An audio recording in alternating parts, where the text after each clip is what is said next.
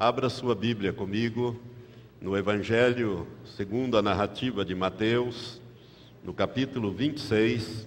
Nós vamos ler do versículo 36 até o versículo 46.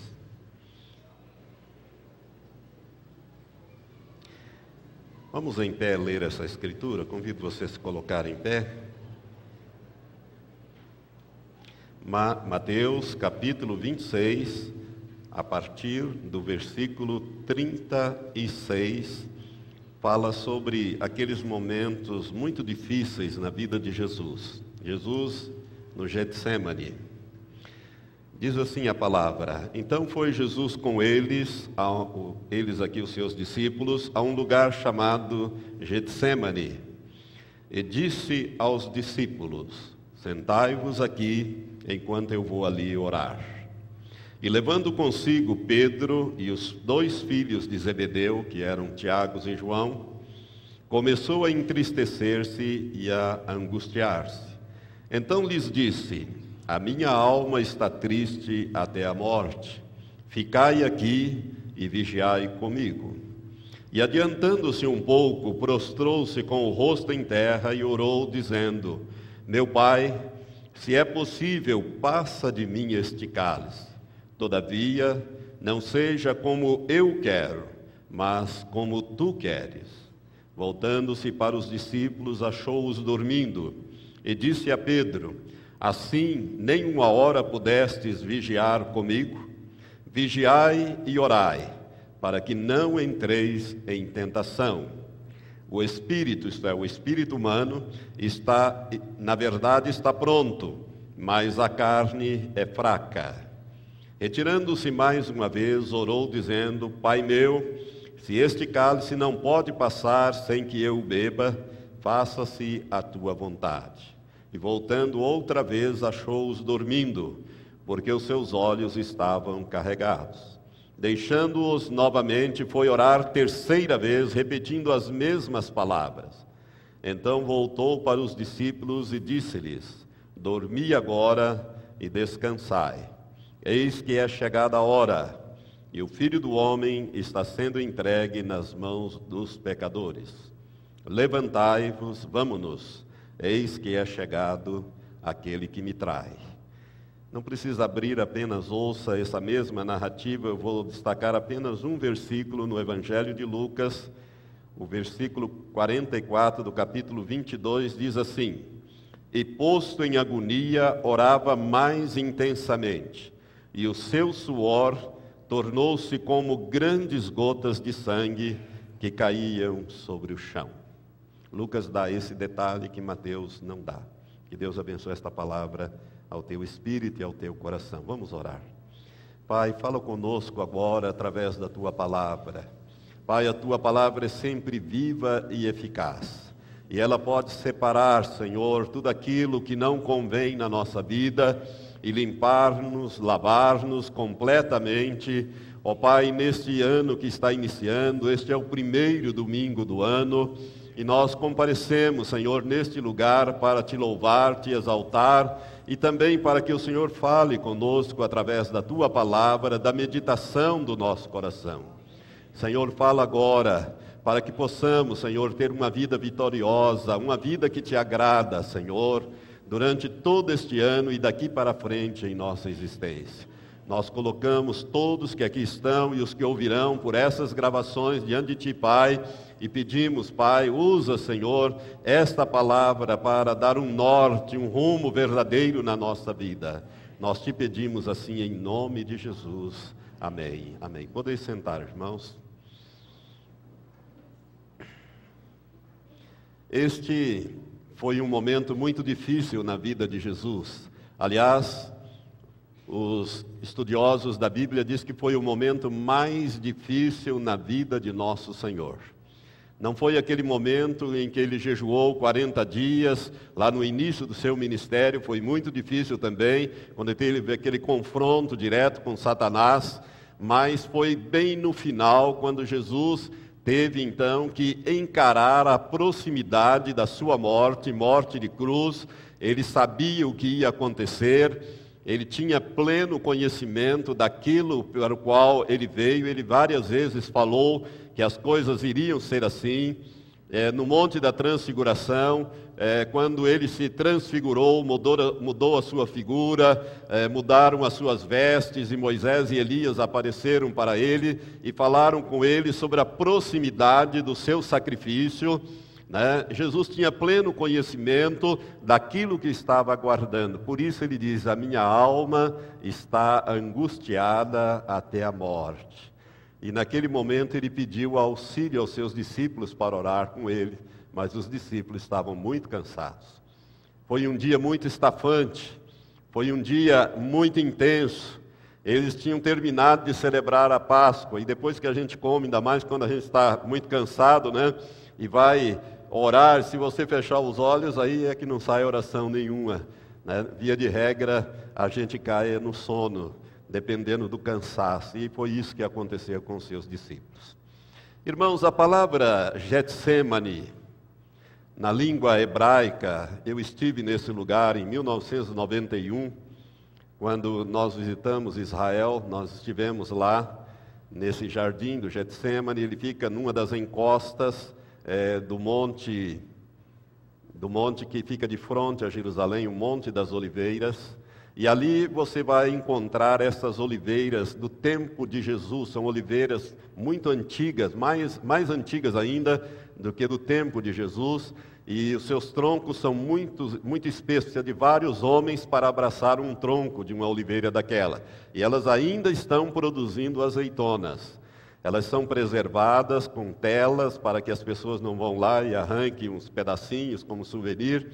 Então você não pode entrar ali, mas você pode andar naquele lugar. E bem ali existe uma igreja em que foi construída em cima de uma pedra que supostamente seria a pedra onde Jesus, no Evangelho de Lucas, eh, ajoelhou-se para orar esta oração. Em cima fizeram uma igreja muito bonita chamada Igreja das Nações, mas também é conhecido como Igreja da Agonia porque ali Jesus agonizou naqueles momentos é, que antecederam a sua prisão.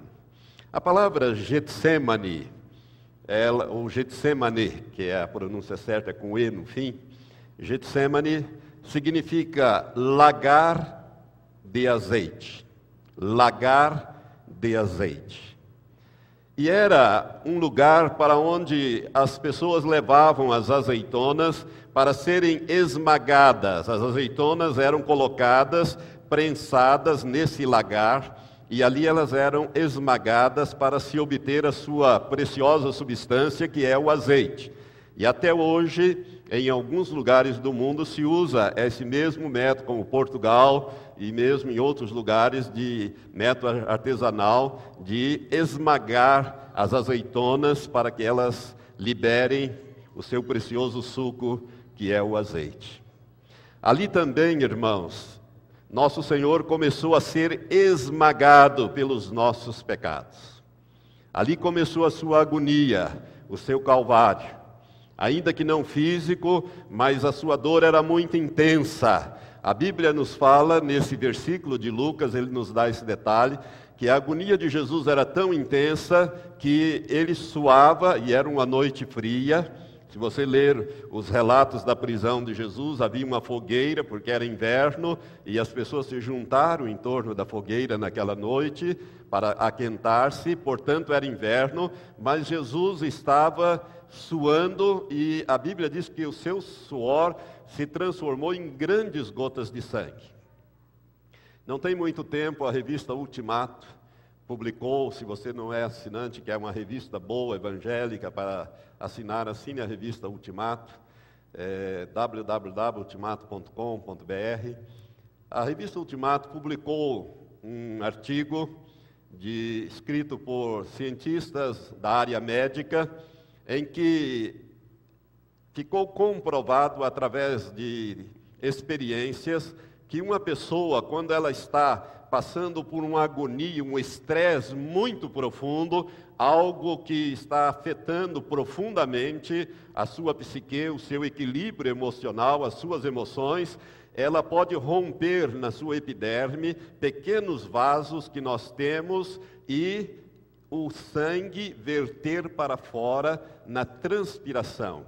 Isso está comprovado cientificamente este essa possibilidade. Portanto, Jesus verteu, realmente ele começou a ser esmagado ali para que por causa dos nossos pecados, para que a sua vida, isto é, o seu sangue, fosse derramado para que nós pudéssemos obter a vida eterna como nós a temos hoje.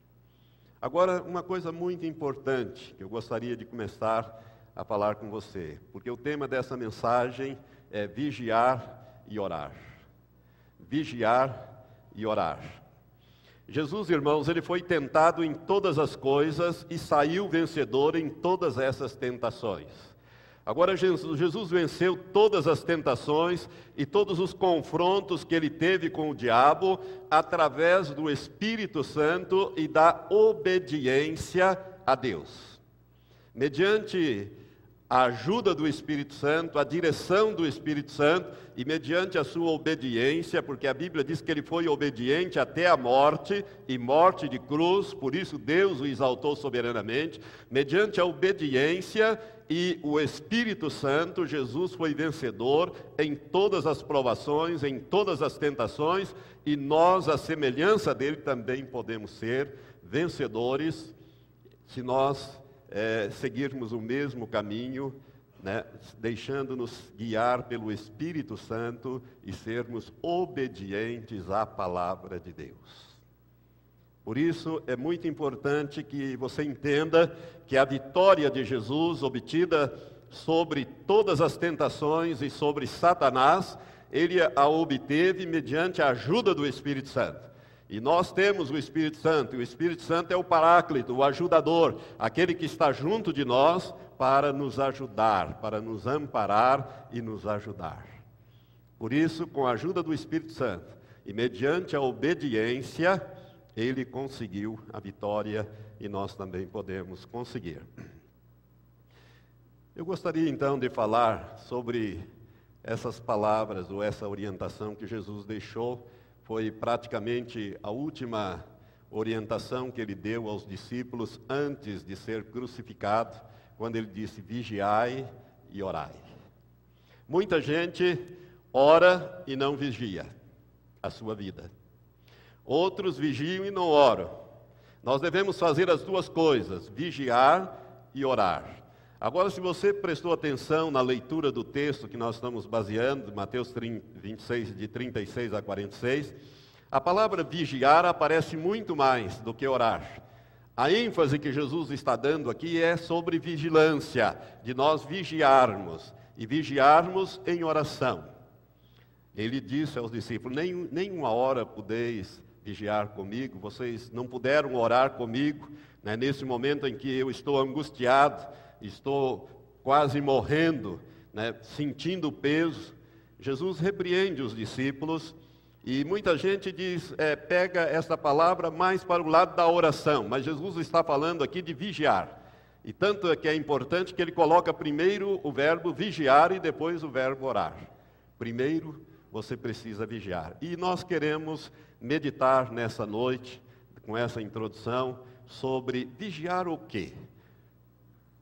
Três coisas nós devemos vigiar na nossa vida para que nós sejamos vencedores como Jesus o foi. E eu gostaria, irmão, que você fosse um vencedor, que você tivesse uma vida cristã, uma carreira cristã vencedora. A mensagem que eu preguei no último dia 31, eu termino dizendo: assim sendo, como você viverá o novo ano de 2008? Ou daqui para frente? Como é que você vai viver? Você vai avaliar a sua vida da perspectiva de Deus, conforme nós ministramos essa palavra, que está à disposição da igreja, gravada. Agora preste atenção: vigiar o quê? Três coisas nós precisamos vigiar, porque Jesus está falando aqui acerca desse assunto que é muito importante para nós. A primeira coisa que nós temos que vigiar é a nossa vida. Vigiar a nossa vida. Volte um pouco, se você está em Mateus, no versículo 5, quando Jesus está pregando o sermão do monte, onde ele fala as bem-aventuranças, ele diz no versículo 13 de Mateus 5, versículo 13 a 16, ele diz assim: Vós sois o sal da terra, mas se o sal se tornar insípido, com que se há de restaurar-lhe o sabor? Para nada mais presta senão ser, para ser lançado fora e ser pisado pelos homens.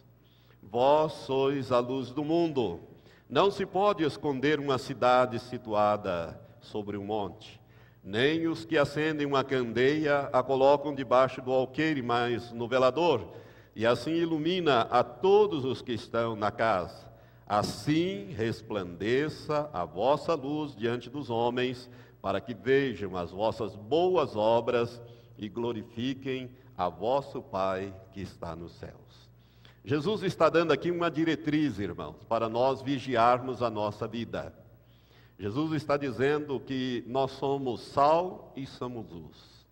O cristão nascido de novo, aquele que tem um compromisso, uma aliança com Deus através de Jesus Cristo, ele é comparado pelo próprio Senhor a sal e luz. E Jesus diz que se o sal perder a sua principal qualidade e característica, que é de salgar, ele não serve para nada a não ser para ser jogado fora e pisado pelos homens. Aliás, se usa o sal para derreter a neve, não sei se você sabe.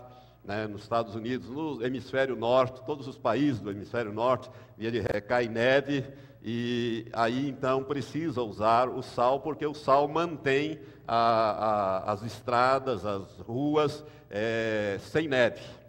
E as pessoas andam por cima, né? é, andam por cima. Por isso é que ele está dizendo: se perder essa principal qualidade, ele não serve para nada, a não ser para ser pisado pelos homens. Mas Jesus diz que nós somos também luz, e a luz precisa alumiar. Nós precisamos ser luzeiros, luz. As pessoas precisam ver em nós alguma coisa diferente do que vem nas pessoas aí fora. É por isso que o cristão ele age diferente. Ele não bebe, ele não fuma, ele não joga. O cristão não tem o padrão e os comportamentos de vida daqueles que estão lá no mundo. E quando você faz isso, as pessoas dizem: Mas você não é crente? E você fica envergonhado e envergonha o seu Senhor. Porque o cristão, irmãos, não faz essas coisas não porque é proibido, mas porque nós temos Jesus no nosso coração e temos um caminho mais elevado para trilhar. O nosso corpo é templo do Espírito Santo e não deve ser profanado com bebida, com fumo, não deve ser contaminado com essas coisas.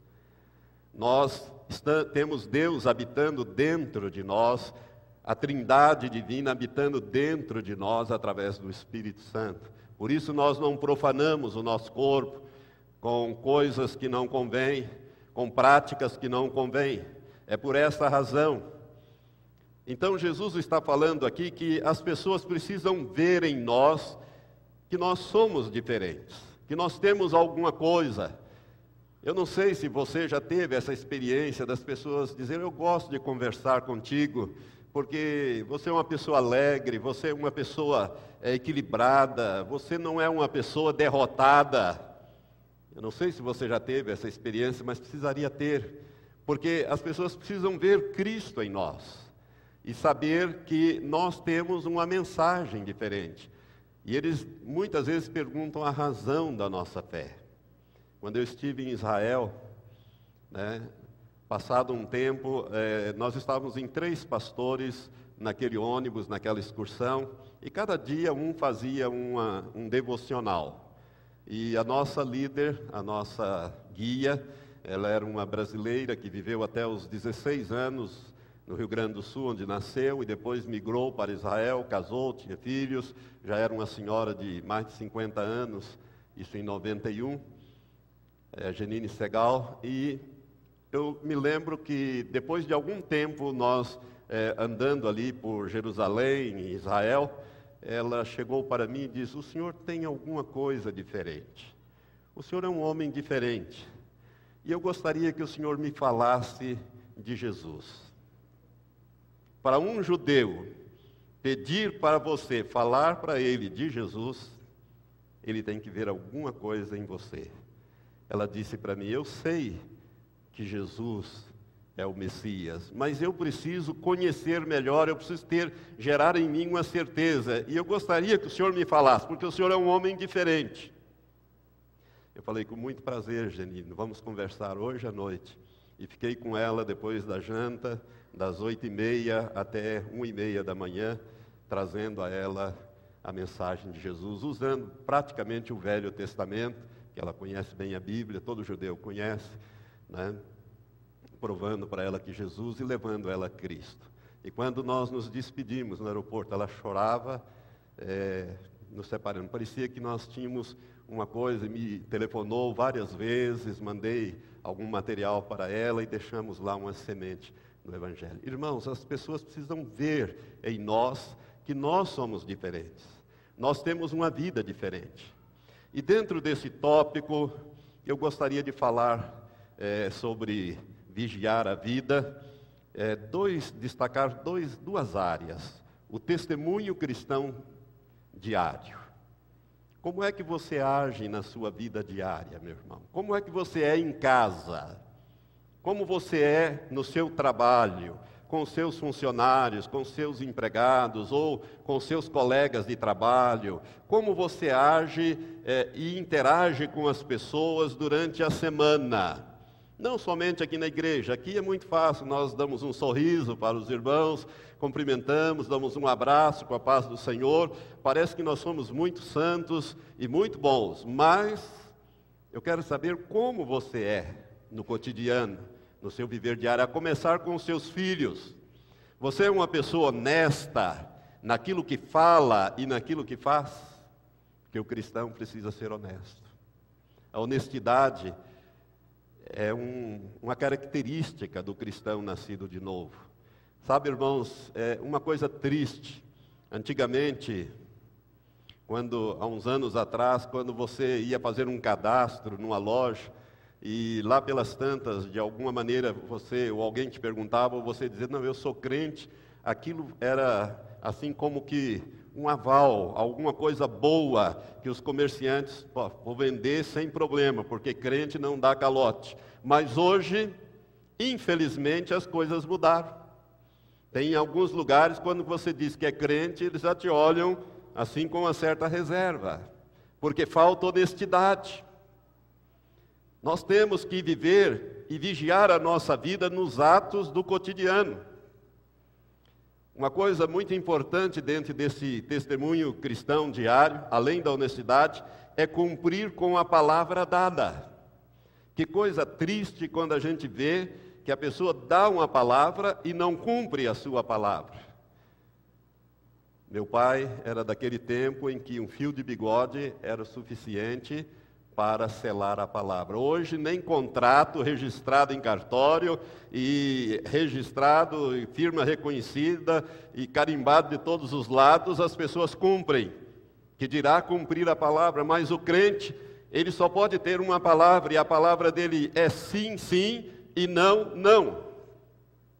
Porque a Bíblia diz pela boca do Senhor Jesus que o que passar disso vem do maligno.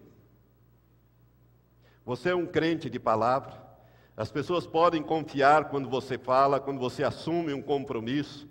A palavra empenhada é a palavra dada, é a palavra cumprida. Mesmo que seja com prejuízo seu, irmão, sofra o dano, mas não fale com a sua palavra. Eu aprendi isso de meu pai da minha mãe, que eram pessoas antigas, pessoas de palavra. Quando dava a palavra, a palavra estava empenhada. A mesmo com os seus filhos. Se você fala alguma coisa que vai fazer, você deve fazer.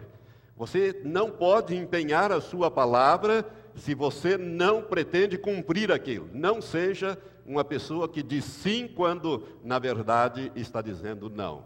Porque o que passa disso, diz Jesus, é de procedência do maligno. E dentro desse testemunho cristão, vigiando a sua vida através de um testemunho cristão diário, eu quero também tocar no assunto de pagar as contas. Tem crente que não paga a conta. Tem crente que é caloteiro. Por isso que eu estou dizendo que algumas lojas antigamente, quando você falava que era crente, que você era cristão, que era evangélico, era crente, era é, uma segurança para o comerciante. Mas hoje não é assim. Por quê? Porque tem pessoas que não pagam contas, gastam além do que podem gastar. Irmãos, eu estou muito preocupado com essa política que está acontecendo nesse país. Gente comprando carro em sete anos, 84 meses, a pessoa não tem a mínima condição, só porque é uma prestação barata, só que ele não faz conta nenhuma, ele não pensa direito, que ele vai pagar dois carros e meio a três carros, e no final, quando ele, se ele conseguir pagar aquilo, o carro dele vai estar valendo meio carro.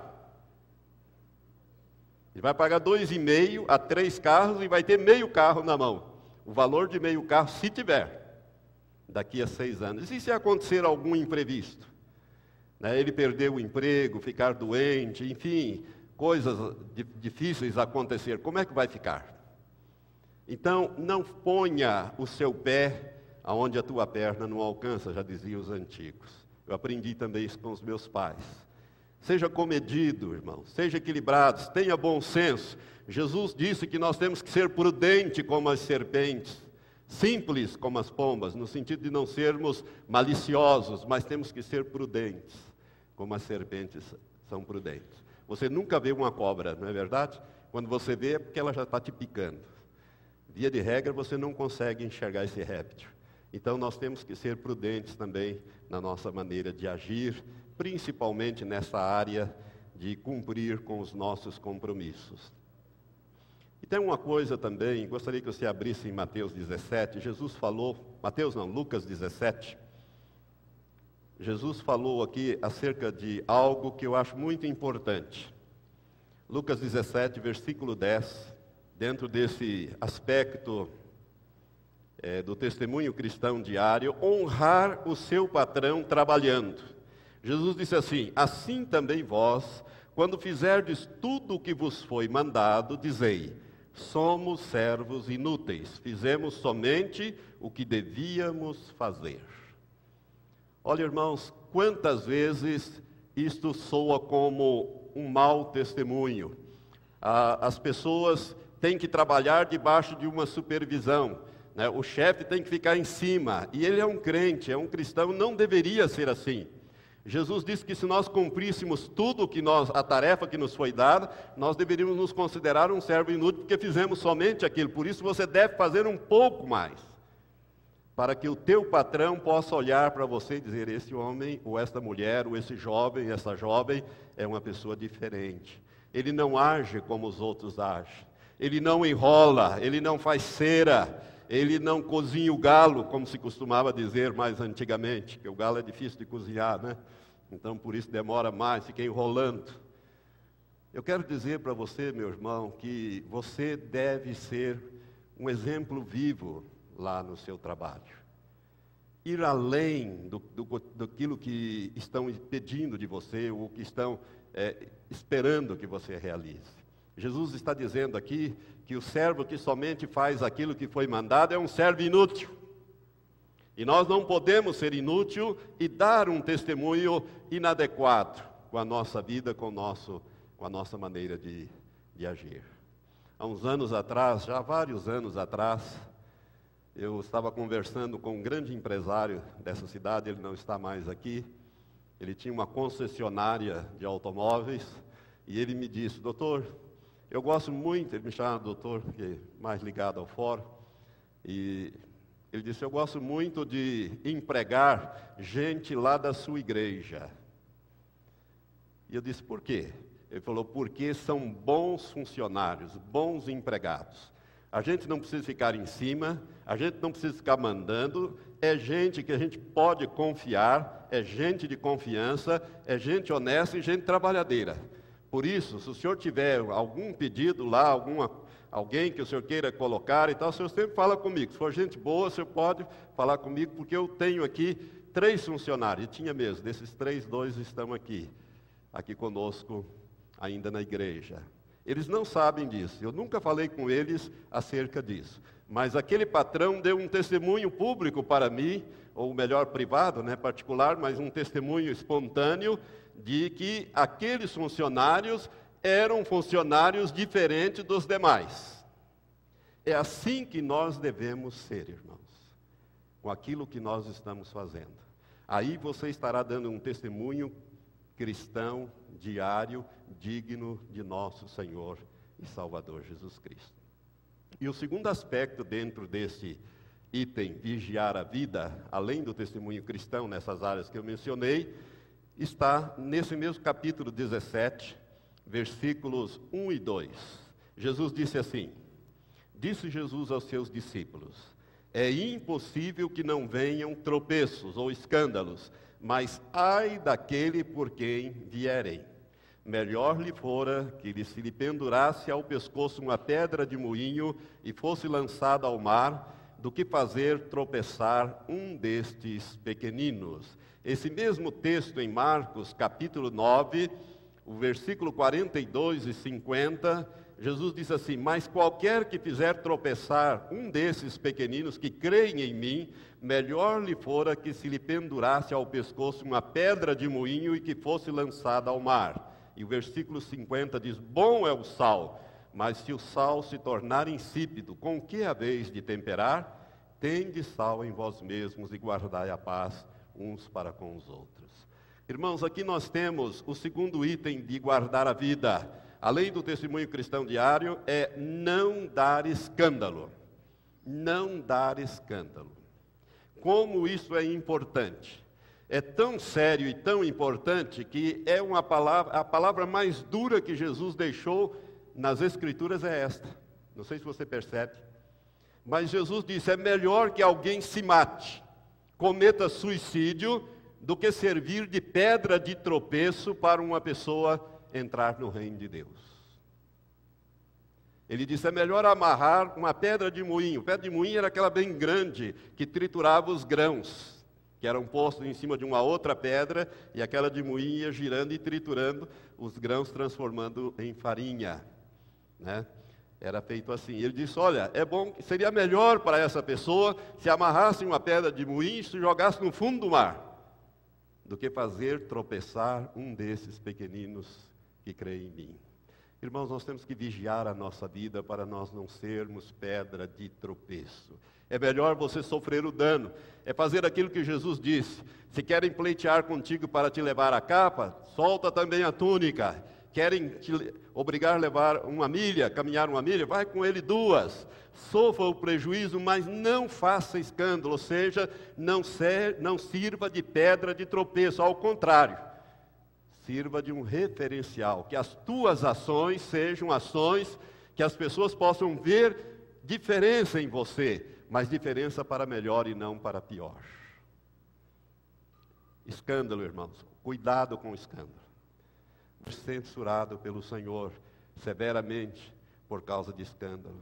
Jesus deu a palavra mais dura aqui, quando ele fala tanto em Marcos como em Lucas, esses versículos que eu acabei de ler nos dois evangelhos, ele está falando que nós temos que vigiar a nossa vida para que nós não sejamos é, pedra de tropeço para ninguém.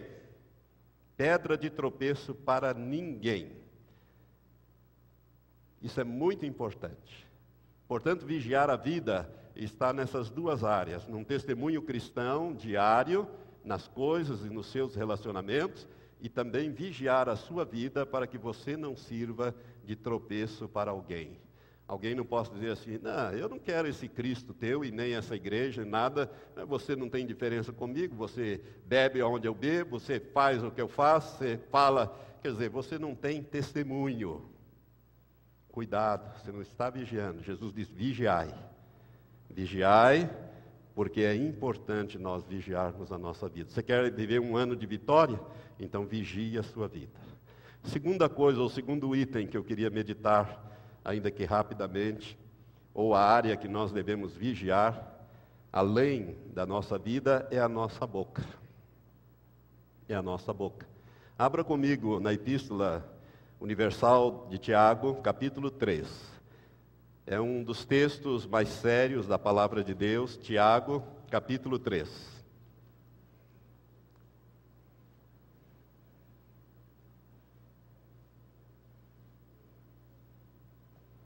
Capítulo 3, o apóstolo Tiago escreve para a igreja sobre a língua, Ou seja, nós temos que vigiar a nossa boca. Diz assim: Meus irmãos, não sejais muito de vós mestres, sabendo que receberemos um juízo mais severo. Ou seja, aquele que ensina, ele é, receberá um juízo mais severo. Por isso o apóstolo fala isso. Porque nós temos que ensinar e viver. Nós temos que ser exemplo para os fiéis. Os pastores, a Bíblia diz que vocês devem olhar para nós e imitar a nossa fé. E a fé vem pelo ouvir, o crescimento na palavra de Deus, enfim, nós temos que ser um exemplo para os irmãos. Por isso que às vezes nós somos bem severos com aqueles que estão na liderança.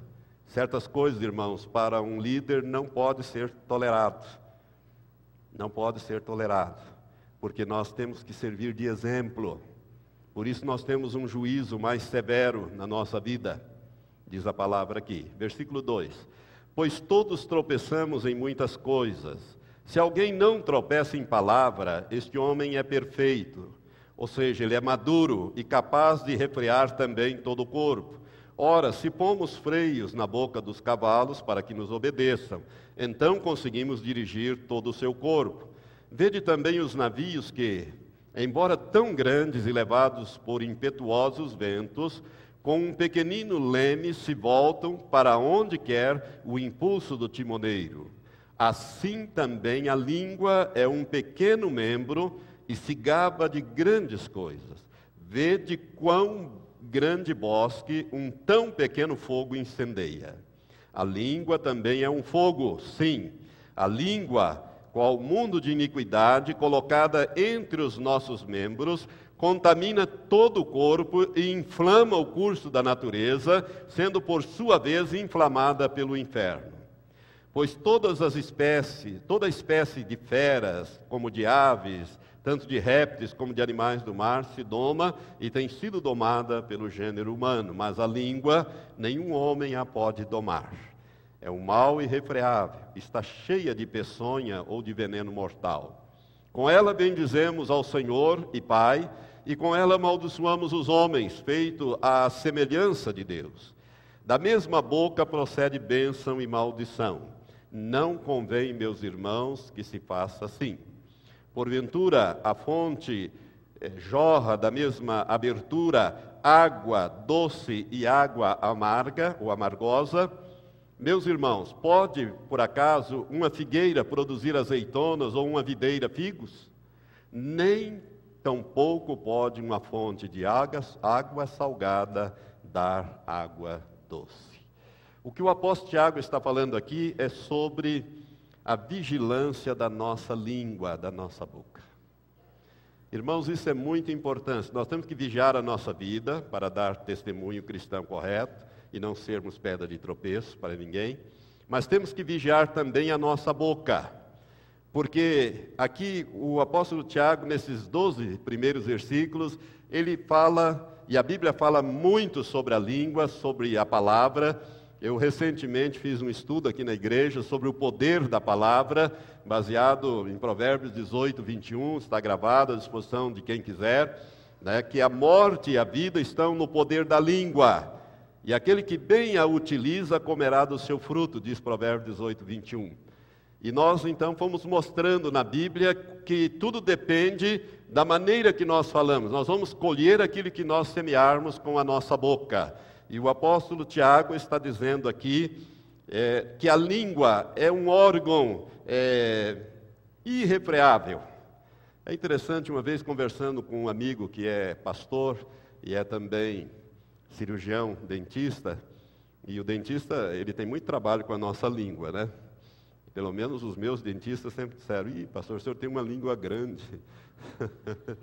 uma língua, não é porque eu falo muito, então deve ser por isso. É, é, o bom sentido da palavra, aí, irmãos. Né? Mas esse amigo ele fez um estudo sobre a língua e ele me compartilhando ele disse a língua ela, ela é cheia de tantas terminações nervosas que a língua ela não para nem dormindo ela para ela vibra né? Você está sempre por isso que o Tiago fala que é impossível controlar a língua, né? De uma certa maneira ele fala isso. Mas, irmãos, nós precisamos ter controle sobre esta maneira, a maneira que nós falamos, de que usamos a nossa língua. Por quê? Porque a língua, ela é inflamada, ela pode ser inflamada pelo inferno. E ela pode mudar o curso das coisas na nossa vida. Você sabia disso? Uma palavra que você faz, você pode mudar o curso da vida de uma pessoa. Né? Uma palavra de bênção ou uma palavra de maldição. E aqui, meus irmãos, como é importante nós aprendermos isto, que nós não devemos usar palavra de maldição, nem contra outrem e nem contra nós mesmos, conforme eu expliquei naquele estudo que fizemos. Tem pessoas que amaldiçoam a si mesmas e amaldiçoa os filhos, às vezes sem querer ou sem ter essa intenção, mas fala essas palavras e essas palavras têm efeito no mundo espiritual e vai refletir no mundo físico. Por isso, o apóstolo está dizendo que nós precisamos eh, guardar, vigiar a nossa boca. Efésios, irmãos, capítulo 4, vai comigo rapidamente, volte até Efésios, depois de 1 e 2 Coríntios, tem Gálatas, e depois você vai achar a epístola aos Efésios, no capítulo 4, o apóstolo Paulo, escrevendo, direcionado pelo Espírito Santo, ele fala sobre maledicência. É o diz que me diz, a fofoca. Coisa terrível isso. Deus não põe fofoqueiro no seu reino. Eu quero dizer isso desde já para você. Por isso, a nossa língua precisa ser mudada, a nossa maneira de viver o uso da nossa boca. Efésios capítulo 4, versículo 29 a 32 diz assim: Não saia da vossa boca nenhuma palavra torpe, mas só a que seja boa para necessária edificação, a fim de que ministre graça aos que a ouvem. Você já teve uma experiência, eu já tive, de conversar com uma pessoa que dá gosto você ficar ouvindo aquela pessoa, você se edifica. Agora, em contrapartida, também você ficar perto de alguém que, eh, olha, constrange a gente ficar ouvindo. Só sai coisa que não presta e que não se aproveita. É isso que o apóstolo está dizendo aqui. Agora, versículo 31. Toda amargura e cólera, e ira, e gritaria e blasfêmia sejam tiradas dentre vós, bem como toda malícia. Antes, sejam bondosos uns para com os outros, compassivos, perdoando-vos uns aos outros, como também Deus os perdoou em Cristo. Agora o capítulo 5, versículo 3 a 8. Diz assim: Mas a prostituição e toda sorte de impureza ou cobiça nem sequer se nomeie, se fale entre vós, como convém a santos, nem baixeza, nem conversa tola, nem gracejos indecentes, que são piadas, coisas essas que não convêm. Antes, mas antes com ação de graças porque bem sabeis isto, que nenhum devasso, ou impuro, ou avarento, o qual é idólatra, tem herança no reino de Cristo e de Deus. Ninguém vos engane com palavras vãs, porque por essas coisas vem a ira de Deus sobre os filhos da desobediência. Portanto, não sejais participantes com eles. Pois outrora erais trevas, mas agora sois luz no Senhor, andai como filhos da luz. Portanto, irmãos, nós temos que tomar muito cuidado com a nossa boca, com o nosso falar, com aquilo que sai da nossa boca. Da nossa boca tem que sair coisa que aproveite. É melhor ficar calado. Porque a Bíblia fala em Provérbios né, que quando tolo se cala, ele é tido como sábio. É melhor fechar a boca do que falar coisas abobrinhas, né, falar coisas que não convêm. Se você não tem uma palavra boa, fique calado, ouça apenas mas não use a sua boca né, para maledicência, para palavra de maldição, para essas coisas que não convêm. Portanto, vigiar, quando Jesus fala de vigiar, ele está falando de vigiar a sua vida e vigiar com ela a sua boca. Porque Jesus fala também que pelas tuas palavras serás condenado e pelas tuas palavras serás justificado. Mateus capítulo 12, diz isso. Por isso, irmãos, cuidado com a tua boca neste ano que nós estamos entrando nele, para que você seja um vitorioso neste ano e a tua vida mude. A terceira área que nós temos que vigiar, a terceira e última área que nós temos que vigiar é o nosso coração. Jesus foi muito claro sobre este assunto. Gostaria que você abrisse comigo em Marcos, no Evangelho de Marcos, capítulo 7. Capítulo 7 do Evangelho de Marcos, a partir do versículo 20 até o versículo 23, Jesus vai colocar aqui 13 pecados ou formas de pecar e que procede do nosso coração, do nosso interior, da nossa alma e do nosso corpo, da nossa carne. Por isso, Jesus fala que nós temos que guardar, vigiar também o nosso coração. É um episódio onde Jesus está tratando de certas posturas que se exigiam antigamente, né, que eram posturas higiênicas, mas que as pessoas levavam aquilo para um lado exagerado, espiritual, e Jesus vai corrigir essas coisas dizendo assim, versículo 20 de Marcos 7. E prosseguiu: O que sai do homem, isto é o que o contamina, pois é do interior, do coração dos homens, que procedem os maus pensamentos, as prostituições, os furtos, os homicídios, os adultérios, a cobiça, as maldades, o dolo, que é o engano, a libertinagem, a inveja, a blasfêmia, a soberba e a insensatez. Todas essas coisas más procedem de dentro e contaminam o homem. Aqui está uma área para nós guardarmos. Guardarmos a nossa mente, guardarmos o nosso coração, o nosso espírito. Para que não saia no, do nosso interior. Irmãos, nós vamos ser julgados pelas coisas que estão escritas nos livros, conforme eu falei na mensagem anterior. E lá estão escritos todos os nossos pensamentos, todas as nossas palavras e todas as nossas ações. Nós vamos passar pelo tribunal de Cristo e tudo vai vir à luz. Nada que esteja encoberto vai ficar encoberto. Por isso, vigie o teu coração, vigie a tua vida, vigie a tua boca, mas vigie também lá dentro aquilo que você está pensando, porque tudo começa lá dentro. Por isso que alguém disse que mente vazia é oficina do diabo. Então você encha a tua mente da palavra de Deus e não das coisas do mundo, não das novelas da Globo, não dos filmes imorais e sensuais, porque essas coisas, irmãos, contaminam, porque vai gerar lá dentro algo, algum desejo carnal, lá dentro que você vai ter dificuldade de controlar e vai acabar sendo seduzido por aquilo e praticando aquilo, colocando aquilo para fora, e Deus vai julgar essas situações. Por isso é que Jesus disse: Olha, de tudo que você tem que vigiar, vigie o teu coração, porque dele procedem as saídas da vida, mas também procedem as saídas da morte porque ele começa falando que do coração dos homens procedem os maus pensamentos. Maus pensamentos. São 13 áreas aqui. 13 áreas que Jesus fala que nós temos que vigiar, porque são áreas que nos levam ao pecado, aos pecados específicos mencionados por ele. E o Espírito Santo, irmãos, usou o apóstolo Paulo para ampliar esta, essa palavra de Jesus em Gálatas, capítulo 5, ali, se você quiser acompanhar comigo, no capítulo 5 na, da carta aos Gálatas, o Espírito Santo usa o apóstolo Paulo para nos falar acerca das obras da carne. Carne aqui é corpo e alma aliados para praticar as obras da carne. E ali a, as formas de pecar, ou os pecados mencionados ali, são 15. Alguns estão repetidos, são repetidos por Paulo né, nesse texto.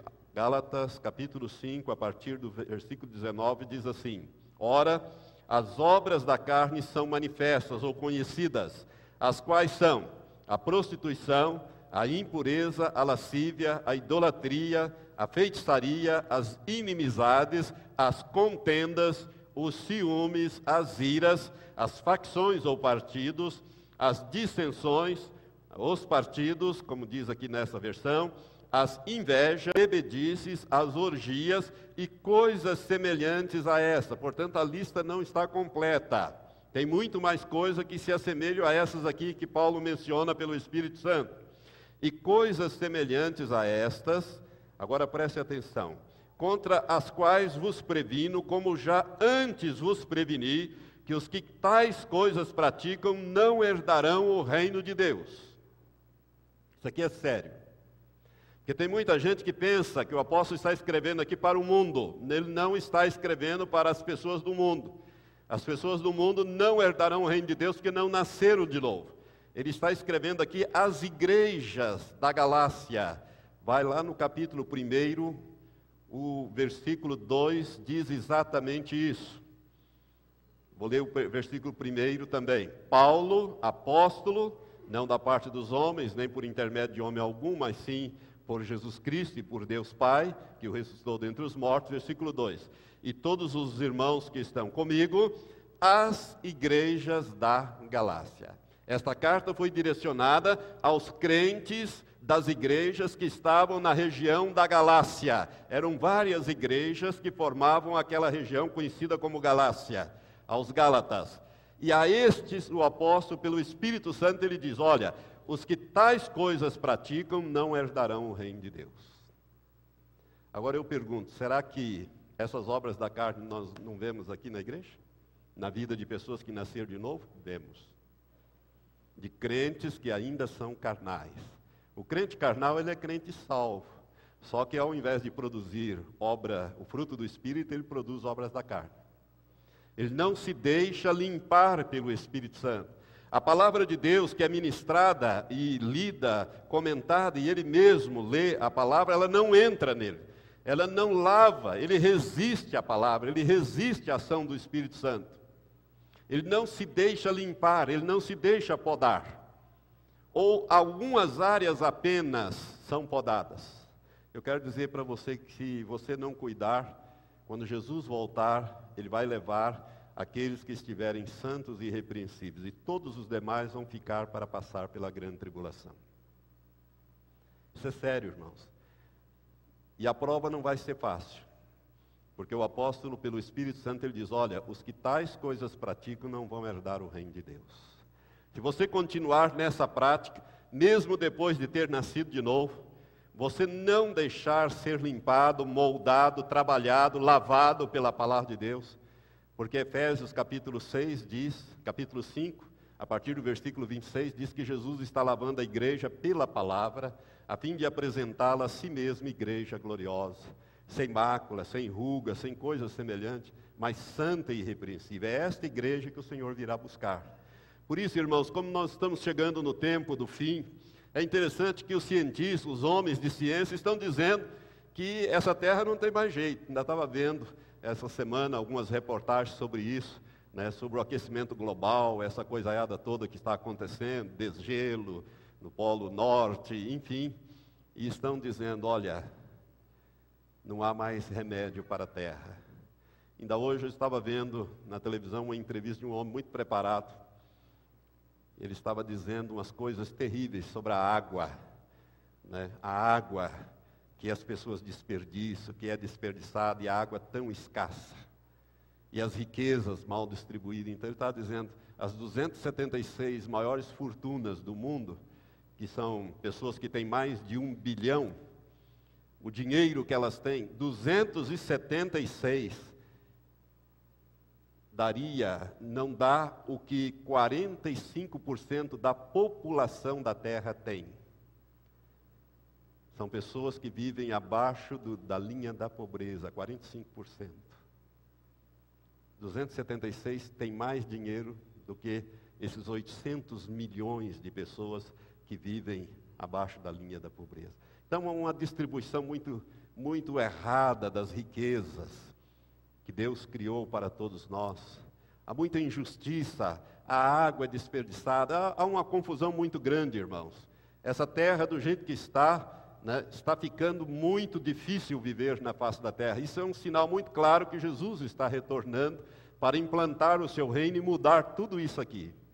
Agora veja bem, nós precisamos estar preparados. E Jesus fala: vigie a sua vida, vigie a sua boca, vigie o seu coração, para que você seja achado fiel quando eu voltar. Porque quando ele voltar, ele precisa achar pessoas que estejam preparadas, prontas para reinar com ele aqui nesta terra. Como é que você vai viver o 2008?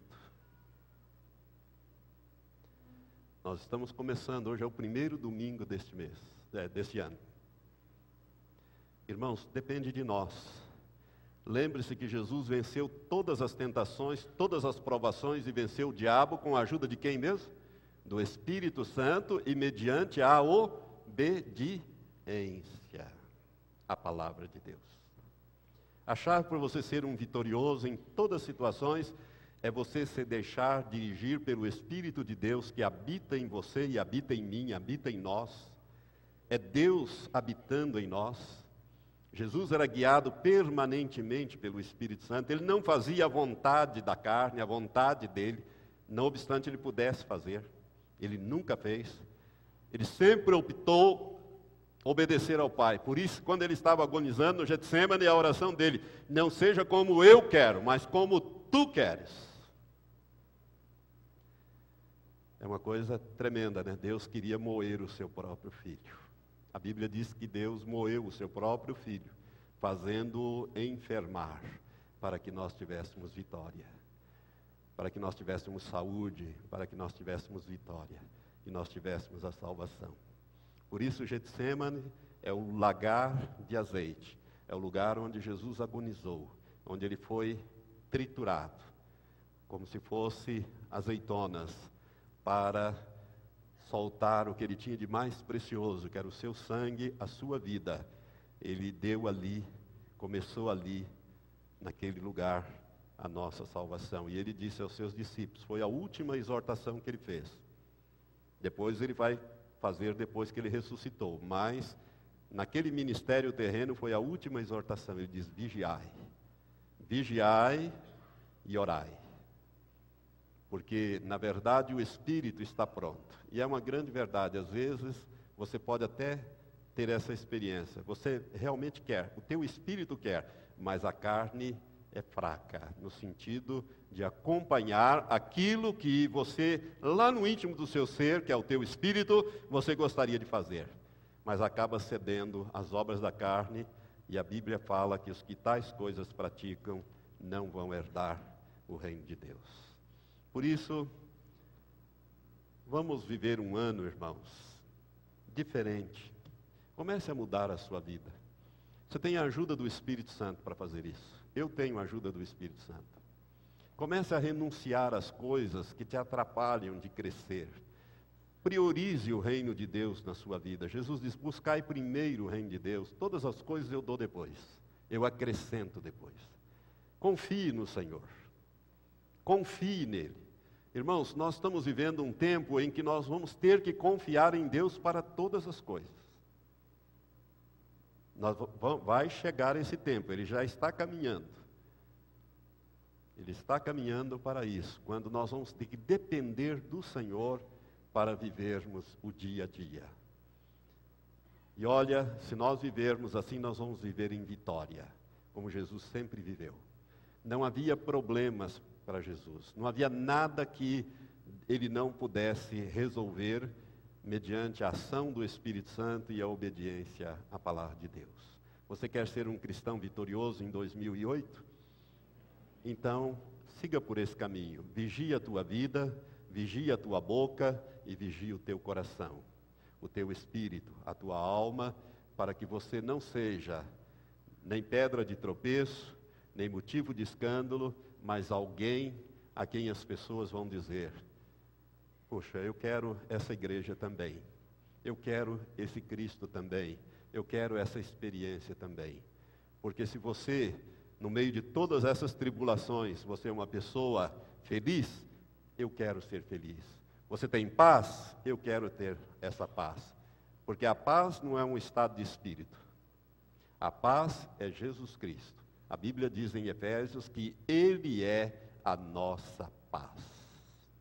Quando você está em Cristo, você tem paz. Pode vir as tormentas que vierem, as provações que vierem, como às vezes a gente passa, como hoje, né? a minha família, a família da minha esposa está passando com a perda do pai, do patriarca, do irmão Lauro, Vavassori, né? falecido no início dessa noite, e vai ser velado daqui um pouco aqui mas você tem paz.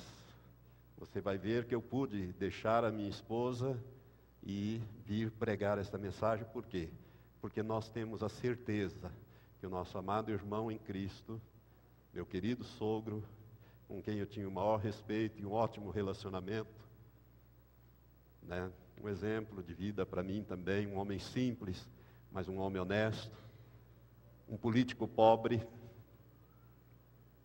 por aí você vê que é um homem honesto. Não quer dizer também que os ricos sejam desonestos, eu estou falando de uma realidade que os irmãos entendam.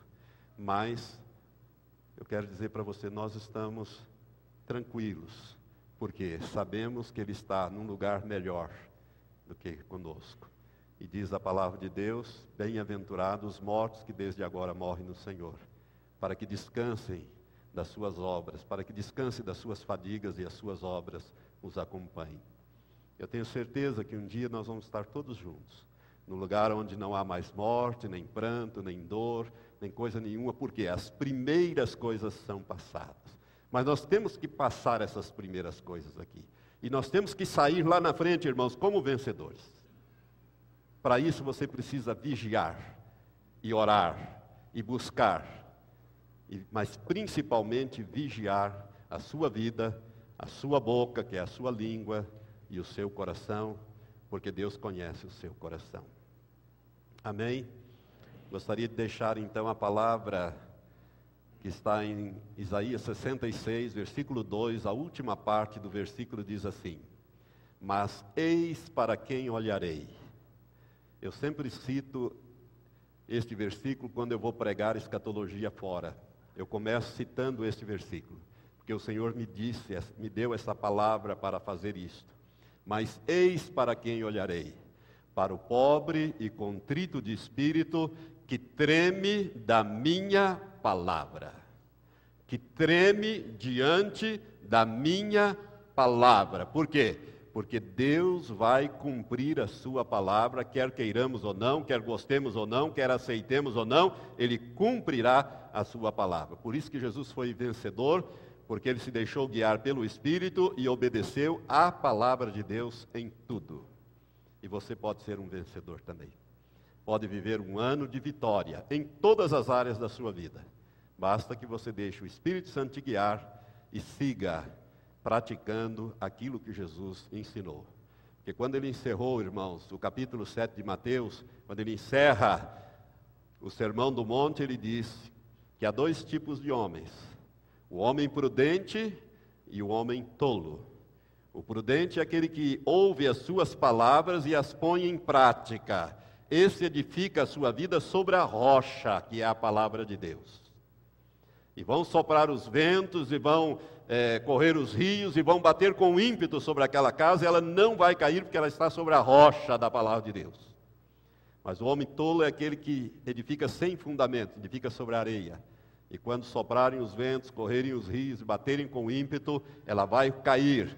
E Jesus conclui o seu, o seu ensino dos três capítulos, 5, 6 e 7, que é o sermão da montanha, o sermão do monte, dizendo: E grande foi a sua ruína a sua perda. Por isso, irmãos, comece a viver uma vida diferente. 2008 seja um projeto de vida para você diferente. Dizer, Senhor, eu quero viver uma vida de santidade, uma vida de separação, uma vida de íntima comunhão com o Senhor. Para isso eu vou vigiar a minha vida, vou vigiar a minha boca e vou vigiar aquilo que sai do meu pensamento, aquilo que sai do meu coração. Fique em pé, eu gostaria de orar por você. Levante as suas mãos para os céus. Pai, eu quero te pedir agora, ó Deus, que esta palavra, Senhor, que é um complemento daquela que o Senhor me deu no dia dia 31, quando falamos sobre avaliar a nossa vida da tua perspectiva, Pai.